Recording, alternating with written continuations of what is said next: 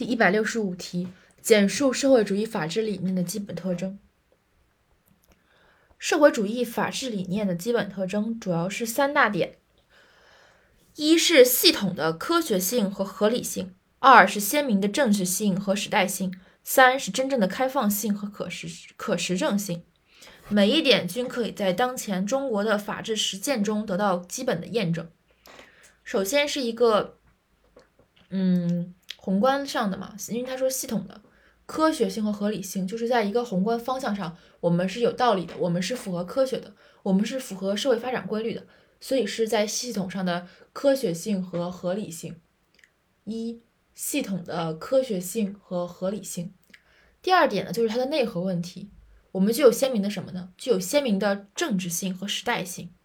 一是要反映我们国家的这个政治特色。二是要符合当代的实际的发展需求，所以具有的是时代性，是时代的这个前进的方向。然后三呢，是一个更深远的问题，就是这个这个我们这个是有有发展前景的，因为我们开放，我们有包容心。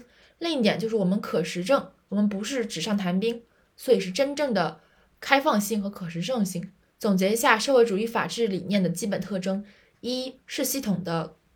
科学性与合理性，二是鲜明的政治性与时代性，三是真正的开放性和可实证性。